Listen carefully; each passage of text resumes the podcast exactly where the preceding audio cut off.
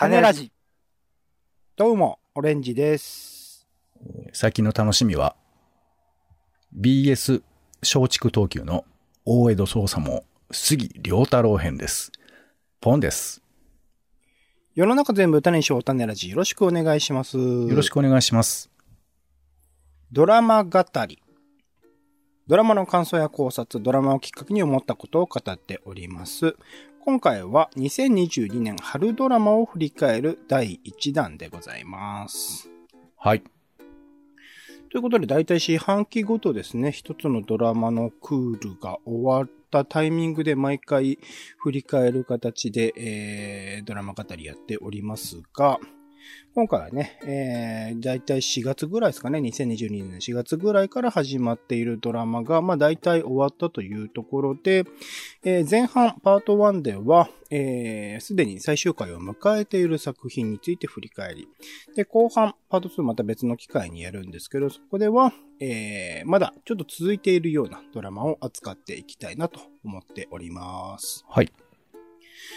では、まずですね、えー、振り返りの作品についていくと、もう、えっ、と、別の機会ですね、ドラマ語りで2、3週間くらい前かな、がっつり語ったので、えっ、と、ここでは特には触れませんが、17歳の帝国ね、まあ、全5話ですか。まあ、こちらについては、二人ともかなりハマったところではあり、最近もね、また再放送を深夜にまとめてやって、ちょっと話題にもなっていたりしましたけれども、えー実験都市を舞台にした青春 SF と政治について描くドラマというところで、えっ、と、脚本、スタッフ、キャスト含めていろいろと、まあ、他のね、週刊フジテレビ批評とかでもなんか評価されてたりしましたね。まあ、いろんなところで語られている作品なので、今日は触れませんが、個人的には、あのーこの木で一番ハマったドラマが17歳の帝国だったなという感じではあります。音楽も良かったって、大根さん言ってましたよね。音楽もすごく良かったですね。単純にこう、なんだろう、あの、話題になってる人だけじゃなくって、新しい人をちゃんと発掘してきたっていうのが、すごい。まあもちろん、あの、界隈では有名な人であるトマグーグーさんとかをちゃんと起用してきたってところも含めて素晴らしいなと思っていたりします。で、あと、えっと、僕が同じぐらいハマったので言うと、東京バイスというですね、ワウワウプライムでやっていたドラマですね。ワウワウとアメリカの映像配信サービス HBO Max が共同制作するオリジナルドラマということで、まあ、あの、ものすごいクオリティの高い、まあ、チェルノブイリとかね、作ってるところですからね、HBO って。まあ、それ、そういうクオリティの高い、えー制作陣で、えー日本の1990年代の東京っていうものを映し出して、しっかり東京でもロケをして、えー背景の交渉とかも多分ものすごく重ねた上で作っているドラマだったがゆえに、まあ、あの、すべてのドラマが僕は真似すべき日本描写というか、どこよりもこう、その当時の日本の、どの映画よりも、日本映画よりも、ちゃんとそれを作、1990年代の東京っていうのを作ろうとしてるんじゃないかな、みたいなところで言うと、なんか一つのロールモデル、モデルケースになってくる作品になってくる。まあもちろんめちゃくちゃ金はかかってるんだろうけれども、そこら辺は真似できたらいいなっていうところもありますし、あとはまあ物語としては、えっと、大手新聞社の警察担当となったアメリカ人記者っていう、まあジェイクというね、えー、ウエストサイドストーリーでも主演したアンセル・エル・ゴードですよ。が主演して、まあ、あのその記者の活動としてヤクザの世界とか、いろいろとアンダーグラウンドの世界に入り込んでいく話だったりするので、その、えー警察とか日本におけるかつての警察、まあ今も続いているものだと思います。あとは暴力団、ヤクザという存在の、ちゃんとしたこう、描き方。まあ、あのー新聞社にいる人間だからこそそのメディアに対する批評であるとか、ヤクザとか警察とかっていうものに対する批評とか、そういうところとしても、あの、よく、描けられ、描かれている。あ、こういう問題もあるよね。こういうやばいところもあったよね。そして今もそれが続いていることだよね。っていうことを、こう、改めて外側の目線から気づかせてくれる作品でもあったので、そこら辺も含めてよくできている作品だし、みんな演技がとにかくすごい。まあ、うん。とにかく演演出力なのかわからないけど、普段は演技が下手なんじゃないかなと思っている人も演技がすごいっていうところがあったりするので。へえちなみにこまあれ、完結なんですか、えっと、シーズン1で完結するかなと思ったら全然完結しなかったっていうか、まだ始まってもいないぐらいのところなので。あ、そういうパターンですね。うん、これからですね、これからシーズン2はもう、あのー決まっているので、また改めて、ワーワウでもやるんじゃないかなと思いま。です続きが気になる感じだ。そうですね、楽しみに待ちたい。まあ、ものによってはね、制作費の都合とかで途中で飛んだするケースもなくはないので、ちょっとそこら辺は不安ではあるんですが、まだまだこれからはあのストーリーとしては始まるところみたいですね。原作との比較で言うと。うんうん。はい。で、えー続いて、えー、クロステイル探偵教室。これちょっと早いタイミングでね、もう終了してましたけど、えー東海テレビ制作かな？あの土曜日の11時40分フジテレビという枠でやっておりました。えー、八津博之が原作脚本、まあ、あの、半沢直樹とかの人ですね。が、て、えー、大手掛け、鈴鹿王子が主演を務める探偵ドラマ、借金を残して失踪した父親を探すため、えー入学した探偵学校を舞台に探偵の卵たちの成長を描くと。で、まあ、探偵学校っていう舞台だったりするので、その探偵もの、まあ、毎回何らかのケース、探偵学校における、えーまあ、試験としてのね、こういう風に探偵っていうのを勉強してってねっていうのと、プラス実際の事件を解決していくっていうプロセスが描かれていくんですけど、そうしたなんか、一回一回のこう謎解きの、えー探偵ものみたいなところの楽しみ方だけではなくて、探偵学校という場所だからこそのいろんな世代の人たちが集まる。おじいちゃんも集まるし、すごい若い人も集まるし、みたいな、そういう人人たちがまとまってのチームとして、まあ多世代の青春物語みたいなところでもすごくいいドラマでしたし、あと、まあ、あの、メンバー一人一人のね、問題みたいなのが、まあ、ある。まあ、探偵学校に入学する理由みたいなものが、家庭環境とかの問題に起因していたりするんだけれども、そういうものを、まあ、よくあるね、チームの中で一人一人の問題を解決していくみたいなプロセスは辿っていくんだけれども、そのプロセス自体が結構ちゃんと描かれているというか、人間描写としてちゃんと描かれているなと思ったので、そこら辺も含めて、えプロセスを楽しみつつ最後まで、こう、気持ちが持続するような作品でもあったので、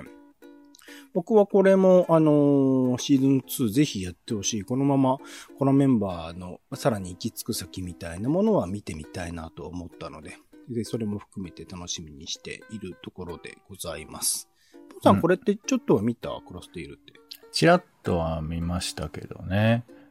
なんか続かなかった感じ。フジテレビ批評で、あの、強く紹介されてたのは記憶してますけど、うんうんうんまあちょっとごめんなさい。今期はね、俺があの、早々に夏バテしてたんで、あんまり見れてないんですけど、まあ面白そうな感じはありましたよね。はい。僕も後、後追いで全部、えっと、Unext とかなんかで見てっていうところからやってたので、最初は全然注目してなかったんですけど、うんああ、やっぱ東海テレビの枠すげえなっていう。ね東海テレビ今やってる枠もすごいですからね。大人のドドラはいいものが多いよね。うん、外してないなっていう。うん、これをちょっとちゃんと、こう、なんか、見ていかないとなと思わされたところでございます。で、続いて、えっと、これは話題作ですかね。マイファミリー TBS 日曜9時というところで、えー、あらすじを説明すると、人生最悪の事態に見舞われた家族の姿を描くノンストップファミリーエンターテインメントと。主人公はゲーム会社の社長で、プライベートでは妻と小学生の娘を持つ父親でもある。そんな一見幸せそうに見える家族の日常は娘が誘拐されたことで一変するというところである。なんかまあ誘拐事件から始まるストーリーで、なんか序盤でその誘拐事件が一回解決したように見えたので、ああ、もうこれで終わりなのかな、みたいな、あれどういう風になってくんだろうと思っていたら、その誘拐事件っていうのがどんどんどんどん連鎖していく話だったりして、その、あの、構造というか、なんか一体これはどこに行き着くのかしら、みたいな、こう、最後まで見せ続けようとするミステリー要素みたいなところを結構楽しんで見れて、この日曜9時という半沢直樹あたりから始まっている豪華キャストと、なんか異色の、えー配役みたいなものを組み合わせた、あの、総合的な、なんて言うんだろうな。まあ、楽しませようとする姿勢みたいなものは、もうすごく伝わってくるドラマであったし、実際問題結構僕は、そこは楽しんでいたところはあったんですけど、まあ、マイファミリーってタイトルの通り、その家族愛っていうか家族の関係みたいなものが、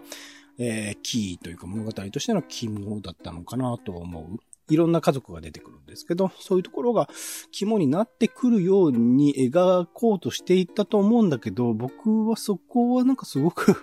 なんか浅い家族関係みたいなものになってしまって、まあいろんなね、登場人物が出てきたがゆえにだとは思うんですけど、そこら辺の描写なんか弱かったし、なんか、子役とかもこうパッと目立つような感じがなかったな、みたいなところで言うとどうなんだろうな、というふうに思っているところではあります。これってポンさんってちょっと見てます？0秒ですね。?0 秒ですか。いや、で0も、秒こんなに話題作でも0秒ってあるんだなと思って、嬉しくなってますよ。OK です、OK です。了解しました。はい。というところで、えー、マイファミリーですね。で、えー、続いて、ここら辺はなんか惰性で見てた枠ではあるんですけれども、ソロ活女子のすすめ、えっと、水曜日の深夜1時でテレビ東京ですね。えー、2021年の4月、ちょうど1年前か、にやっていたドラマのシーズン2というところで、とある出版社の編集部の契約社員の一人が、あソロ活動、えー一人の時間を楽しむ活動に邁進する姿を描くというところで、まあ、あの、本当に前のシリーズも、まあ、そこそこ楽しんでは見ていたんですけど、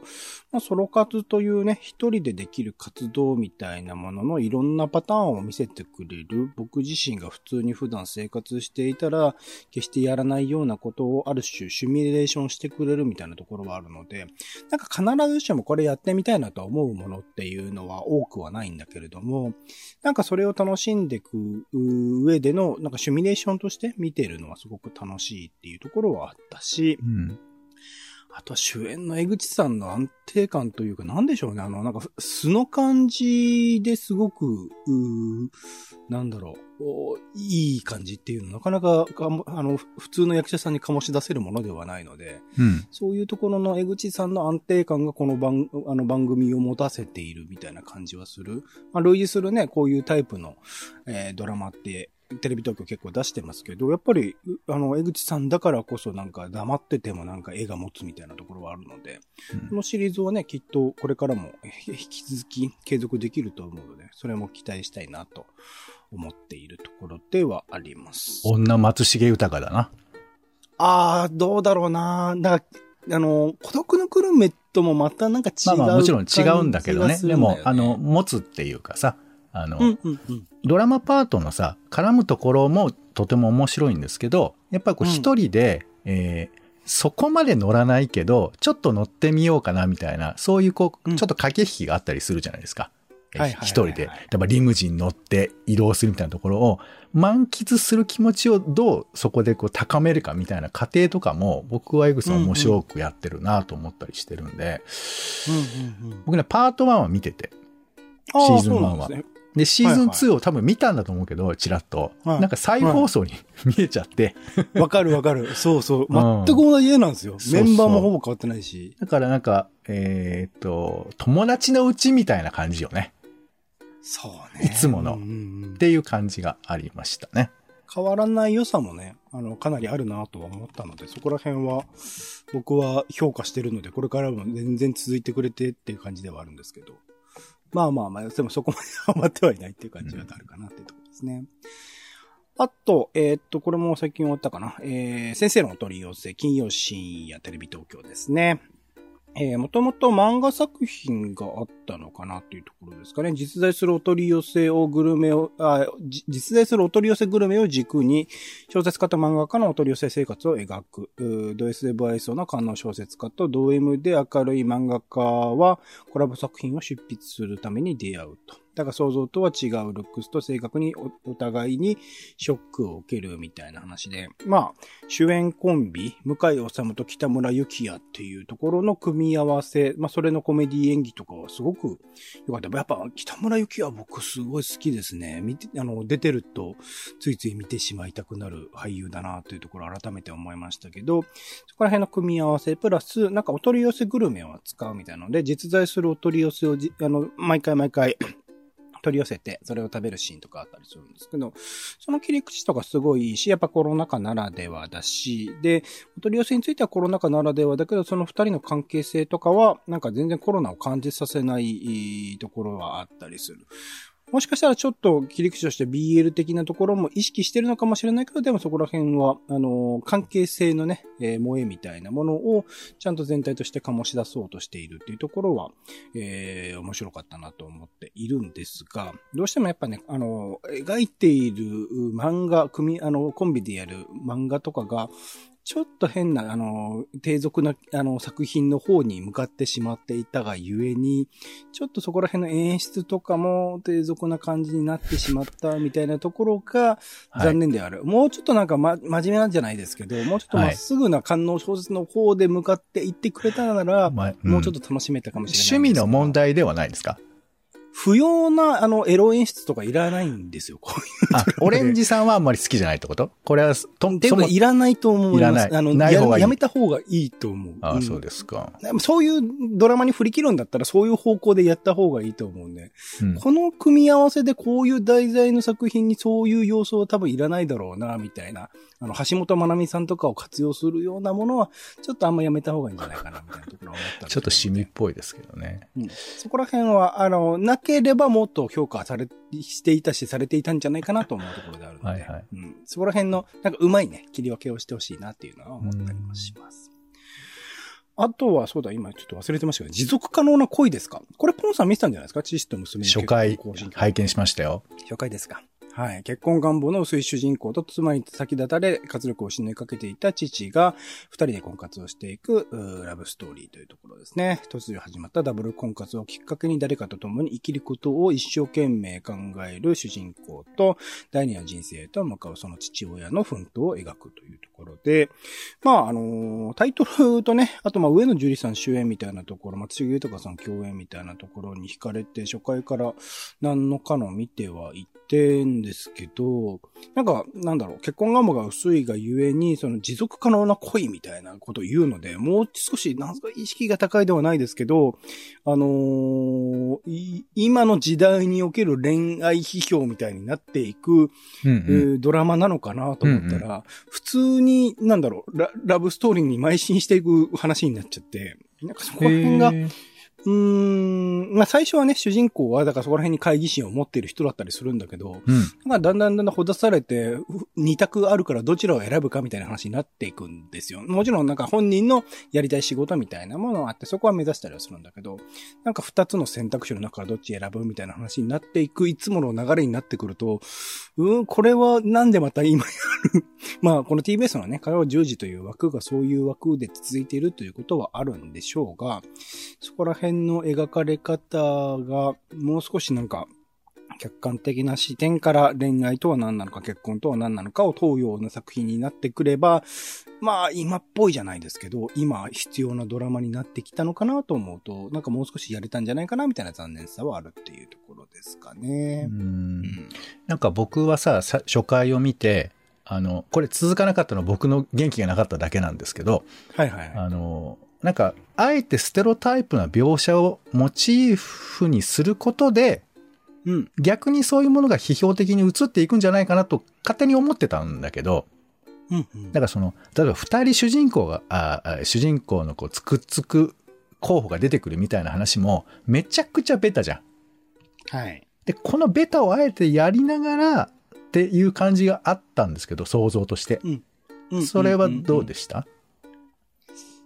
やりながら、だから、主人公のキャラがそういう懐疑的な視点を持っている人ではあるので、うん、そこら辺にいろいろと、まあ、あの、二人ともと、えっ、ー、と、結ばれないっていう選択肢みたいなものを常に残り続けてはいるという意味では、そこら辺は考えていたストーリー、今、今までのその既存の、いわゆるキラキラ系ラブストーリーとは、乖離したところに行こうとしてはいたんじゃないかなとは思うんですけど、と、あとまあ主人公の、ある程度ちょっとね、多少、年を重ねてるっていう設定ではある、二人ともっていうところではあるので、なんかそこら辺は、あのー、少し新鮮さはあったかもしれないですけどね、今までのに比べ。お父さんは何か効果を発揮してないんですか？全く出てこなかったですけど、話に。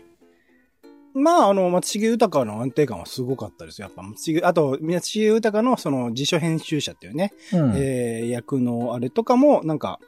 ちょっと名言じみたことを毎回言ったりするっていう感じとかは、うん、うまく機能してはいったと思いますし、実際に彼自身のラブストーリーみたいなのも描かれるっていうところでは、まあ面白く見れたところはあるかもしれないですけどね。はい。ちょっと奥歯に何かが挟まってる感じですけど、何なんだろうね。なんでしょうね。やっぱ期待、期待したところからちょっとまあ、乖離していってしまったっていうところはあるかもしれない、ねうん、ラブストーリーをね、どう見るかっていうことはちょっとした課題ではありますよね。まあそう、ラブストーリー、まあ映画になっちゃいますけど、あのー、今やっってる私たちは子供とか、まあラブストーリーなんですけど、その恋愛批評にもちゃんとなってるみたいな、優れたラブストーリーはいくらでもあるので、なんかそこら辺は、なんかドラマとかでもうまくやってほしいなとは思いますけどね。はい。はい。あとは、まあ、しょうもないとか、全然ダメだったので言うと、インビジブルというね、作品がありました。金曜1秒も見てないけど噂の期待作じゃないですか。ヤフーニュースでも毎週出てたよ。なんかわかんないけど。えー、高橋一生が演じる、強烈な正義感を持つ刑事と、お柴咲コウが演じる犯罪コーディネーター、インビジブルというやつね、やつですね。が異色のタッグを組み、凶悪犯罪者を追う中毒系ジェットコースターサスペンス。あ、笑っちゃうな。えー相入れないはずの二人が、あ犯罪のプロフェッショナルに立ち向かう姿を描くというところで。まあ、なんですかね、最初から最後までこう、なんか、安っぽい感じになっちゃう海外ドラマの悪いローカライズ感があって、なんかね、あの、なんだっけ、噂されている元ネタとなった海外ドラマがあるんじゃないかみたいな、まあ設定がすごいそれに近いみたいなね、話が最初から出ていましたけれども、なんかまあそういうの抜きにしても、なんか海外ドラマっぽい、あの、犯罪アクションみたいなものをすごく安っぽい演出と撮影で見せるみたいな感じで、本当そこら辺が、まあみんな海外ドラマが見れる人が多い時代なので、配信とかね、ネットフリックスとかね。なので、それと、なんか、比較すれば比較するほどもう見てられない感っていうのはすごくありましたし、高橋一生さんとかね、柴咲コウさんとか、僕俳優としてはすごく好きだったりするので、まあ、名優と呼んでいい人たちの演技がなんか下手に見えてしまう、こう、どんくささとか、みたいなところも含めて、なんか本当に、なんでこういうスタッフィングをしてしまったんだろう、こういう企画でやってしまったんだろうってことをいろいろと考えてしまうような作品で、あの、最後の、あの、ね、あの、マイファミリーとかは、ある程度その犯人予想とかミステリー感みたいなの楽しめたんですけど、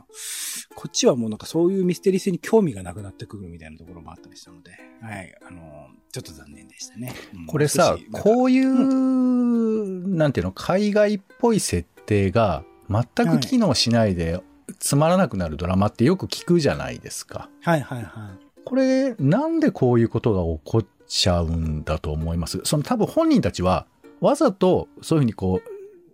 えーレベル低くというか、ダサく作ってるわけじゃない気もするけども、もしかしたらちょっとそうして意図的にしているのか、それとも、めちゃくちゃ努力したけど、もうそうなっちゃうのか、などういうことなんだろうね。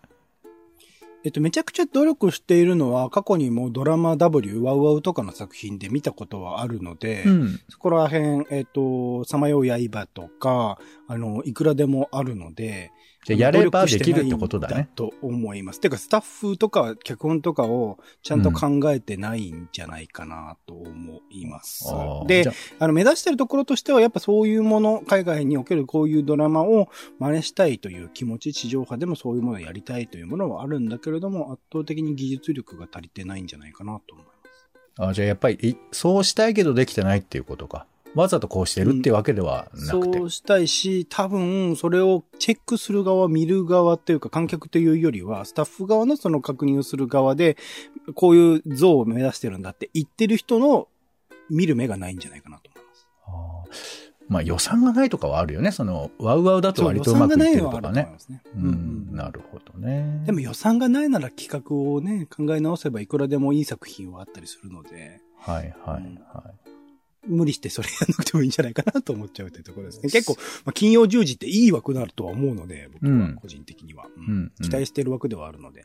ちょっといろいろとね、残念だったなっていうところはあります。はい。他にポンさんもうすでに終わっている作品で、えー、見た作品、興味深い作品とかってあります？えーっとですね、終わっている作品で言うと、まあ僕今期もう全然ドラマ見てないんですよ。うんうんうんうん。大江戸捜査も以外。なんでそれは見れるのかってよくわかんないですけど。まあ大江戸捜査ももうオープニングのあのシーンだけ見てる感じなんですけどね。はあ、はあはあはい。あかっこいい杉良太郎とか、佐賀哲郎とか見てるんですけど。あれ、まあ杉良太郎って流し目の人でしたっけ？そうそうそう、あの、はい。遠山の金さんで割と有名だと思いますけどね。あれ、最近免許返納した人でしたっけ？免許も返納したし、えーっと、ベトナムだったかななんかその、いっぱい用紙をもらっていて、はいはい。で、あの、売名と言われてもいいから、私は、あの、募金というか、その、援助もしますよ、みたいなことを言っている、もう偉大な男だと、私は思ってますけどいい。なまあ、まあ、それはいいんだけど、で、それ、杉良太、それが描かれるわけじゃないですもんね。そう。でそうそうそうそうそうそう。杉良太郎物語じゃないんですけど、えーはいはいはその杉良太郎の出てる、まあ、大江戸捜査網がやってる曲が、今やってる曲が、BS 松竹東急って曲で。はいはいはいはい。はい。で、ここで、えーと、まあ、家電侍っていうドはいはいはい。ちょラマとか、っと前にもね、喋ってくれましたね。はい。はい。あと、いぶり暮らしとかっていうドラマがやってまして、はいはいはいはい。で、まあ一応終わった、喫緊で終わったので言うとね、いぶり暮らしっていうドラマが終わったんですけど、いぶり暮らしって完全にその松竹東京のオリジナルなんですか？基本的にはそうなんですが、なんかね、クレジットとかを見てるとテレビ東京も関わってるっぽいので、まあもちろん単体でいきなりドラマ作るって難しいと思うし、おそらくこの曲で結構オリジナルドラマは他にも作ってたりするんですよ。えー井上真央さん主演のドラマとかもね、スペシャルでやってたんですけど、まあ、今後、また次のクールもやっていくと思うんですけど、このいぶり暮らしについて言うと、えーまあね、本当にシンプルに、えー何？燻製を作る機会を楽しみながらカップル二人が同棲をするっていう物語なんですね。どうせ、ああ、なるほどね。はいはいはいはいはい。そうそう。なので、ちょっとショッピング、ショッピングチャンネルっぽい感じ。いや、全然違う。どうしてそうなあ、る違うんだ。いや、だから、まあ、簡単に言うと、テレビ東京の深夜の、えー飯テロ系に近いと思います。なるほど、なるほど。うん、特に大きな事件が起こるわけでもなく、ただ二人があわあわと、まあ、今日は卵を、えーいぶり、いぶってみたよ、みたいな。これに何をつけると美味しいねって言って、こう、とっても美味しそうなビジュアルが出てくるっていう、そういうドラマなんですよ。うんうんうんだからまあ、簡単に言うと、テレビ東京の深夜見てるみたいな感じ。はあ、クオリティっていうか、なんか映像の感じも近いんですうん、近い感じだし、あの、予算がなさすぎるみたいなことも別に、あの、パッと見た感じって多分思わないと思いますよ。じではない。うんそうそう。で、別に何を売るとかっていうことが特にあるわけでもないから、まあなんならさ、あの、お店が出てくるわけでもないわけ。燻製だから。はいはだから、通販とかで燻製のグッズを買って、い。でそで、えーあとね、キャンプとかでも燻製してたかな。キャンプ場でできる燻製とか。そう。で、中入れるの卵とかか、。実在のその何かを使うってあのー、それこそ先生のお取り寄せとか、実在のお取り寄せ商品とか使ってましたけど、うん。今回はそうか、何でもいいのか。食材か。そうそう、自分たちで一般。的な食材。そうそうそう。なので、あの、言うと宣伝には全くならないといえばならないし、逆に言うと、燻製文化っていうものを密かに、あの応援してるとも言える、まあドラマではありますよね。。もともとなんか、あの、漫画原作みたいなんですけれど、うん。うん。だからね、あの、強い味がないけど、あわあわとしたものを、いいドラマをえ作ると。まあ、しかも、これはほとんど主演の二人しか出てこないようなドラマなんですけど、うんだから、なんかね、二人のこの掛け合いみたいなものを楽しめる。なおかつ美味しそうっていう風な、なんかのんびりと見るにはいいドラマだったんじゃないかなというふうに思ったりしますよね。なるほど。はい。いいね、ちょっと見てみたいですね。はい。ちこなみにれはど、何か配信で見れるんですか？いやー、だか、ら、BS 松竹東急がどういうふうな姿勢でいくのかわかりませんけど、まあ、普通のノリでいくと、あの、アマゾンプライムとかで、ひ、はいはいはいひっそり追加されそうな感じもしますが、うん、うん。うん。まあ、ちょっとまだわからない感じだけどね。ちなみに次からは、シネコンへ行こうという。そう、これ楽しみにしてるんですよ、僕。あ、そうなんだ。えーはいどんな風にやるのかね。だからやっぱこう、えっ、と、切り口っていう面白さもあるけど、このテーマっていうものが、ねうんシネコンをどういう風に扱うんだろうっていうかさ、うん。まあもちろんょ松竹だからっていうこともあるとは思うんですけど、なんかちょっとそういうモチーフの、えー選び方っていうのが、やっぱり新しい曲だけに面白いなとは思いますよね。はい、ありがとうございます。それも面白そうだな。はい、ということで、今回のドラマ語りですね。えー2022年春ドラマ4月から始まったドラマで、すでに最終回を迎えたドラマについていろいろと振り返ってみました。東京バイス、クロステイル、マイファミリー、ソロ活女子のススメ、先生のお取り寄せ、持続可能な恋ですか、インビジブル、いぶり暮らしということですね。はい、お相手はオレンジと、えー、そうですね。じゃあ、ワウワウにいよいよ入るか？やっぱ入んないか？どうしようか？えー、またいつか。ポンでした。種ラジ、また。種ラジは、ポッドキャストや Spotify などでほぼ毎日配信しています。音声でこぼれた内容はブログで補足を、更新情報は Twitter でお知らせしています。気が向いたらお好きなサービスでの登録、フォローをお願いします。また、番組の感想やあなたが気になっている種の話もお待ちしています。公式サイト、種ラジ .com のお便りフォームから送ってください。ツイッターなどで、ハッシュタグ種ラジ、カタカナで種ラジで投稿いただくのも大歓迎です。